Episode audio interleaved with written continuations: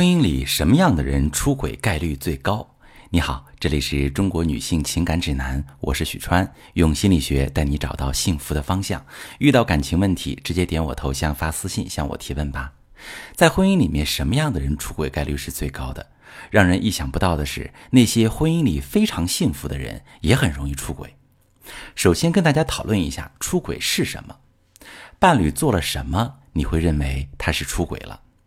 每个人对于出轨的定义其实都不一样，有人觉得只要和别人聊骚就是不可原谅的背叛行为，有人则觉得如果他经常和异性约会就是踩雷行为，也有些人会认为如果他没有发生关系那都不算什么。所以出轨其实是一个很宽泛的形容。但很有趣的是，大部分人都很讨厌伴侣向自己隐瞒出轨行为，但是他们也会回答，如果是自己出轨的话，也会向伴侣隐瞒。这就是著名的婚姻情感咨询师爱丽丝·佩瑞尔做的一个研究，颠覆了很多人对婚姻的想象。他认为，出轨需要看这三个标准：是否是秘密关系，是否有情感联系，是否有性幻想。秘密关系是开始对伴侣遮遮掩掩，不敢把那位异性摆到明面上；情感联系是分享欲的转移，开始跟其他人建立情感关系了；最后是有激情的冲动。爱并不是来自于具体的对象，而是来自于对婚外情的美好想象。我们再探讨第二个问题：出轨是什么导致的？出轨一开始是由想象引发的。我们进入婚姻的时候。往往会抱着一些非常理想化的期待，期待伴侣能够满足我们对感情的全部需求，期待他不会让自己失望，期待他能按照自己的意愿改变。当这样的期待落空时，就很容易开始转移，从其他人身上去补偿这样的渴望，开始想象如果有一个完美的伴侣，跟现在的伴侣一样好，但是一点坏毛病也没有。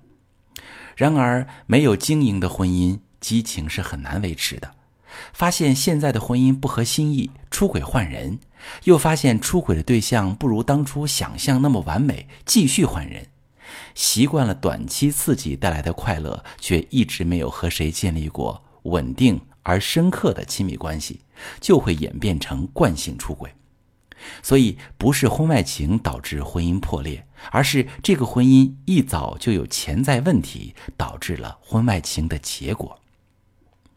第三个关于出轨的问题：为什么那些在婚姻里看起来特别幸福的人也会出轨？有些婚姻看上去特别稳定，好好相处十几年，谁也没有想过背叛对方，却在某一时刻毫无预兆的突然越界了。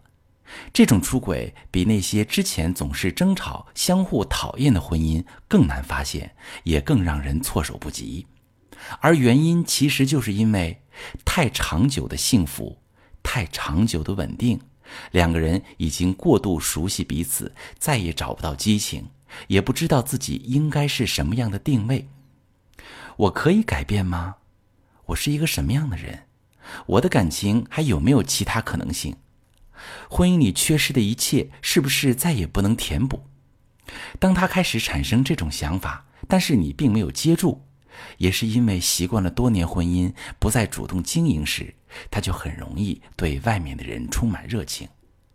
对于他来说，这不是一次简单的出轨，这代表着当马斯洛基本需求都被满足之后，他要去外面寻回丢失的自我，进行一场中年叛逆，寻找那种自我的成就感。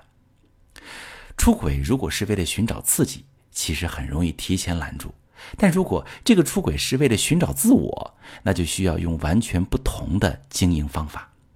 你们可以把这一次当成是自我成长的契机，双方对常年的婚姻做一个回顾，找回那些失落的情感需求。当然，你也可以去寻找婚姻咨询师做一场深度的关系交流。如果你们愿意跟对方重新开始一次，你可以把你的情况详细跟我说说，我们来进行一次深度的沟通。我是许川，如果你正在经历感情问题、婚姻危机，可以点我的头像，把你的问题发私信告诉我，我来帮你解决。如果你的朋友有感情问题、婚姻危机，把我的节目发给他，我们一起帮助他。喜欢我的节目就订阅我、关注我，我们一起做更好的自己。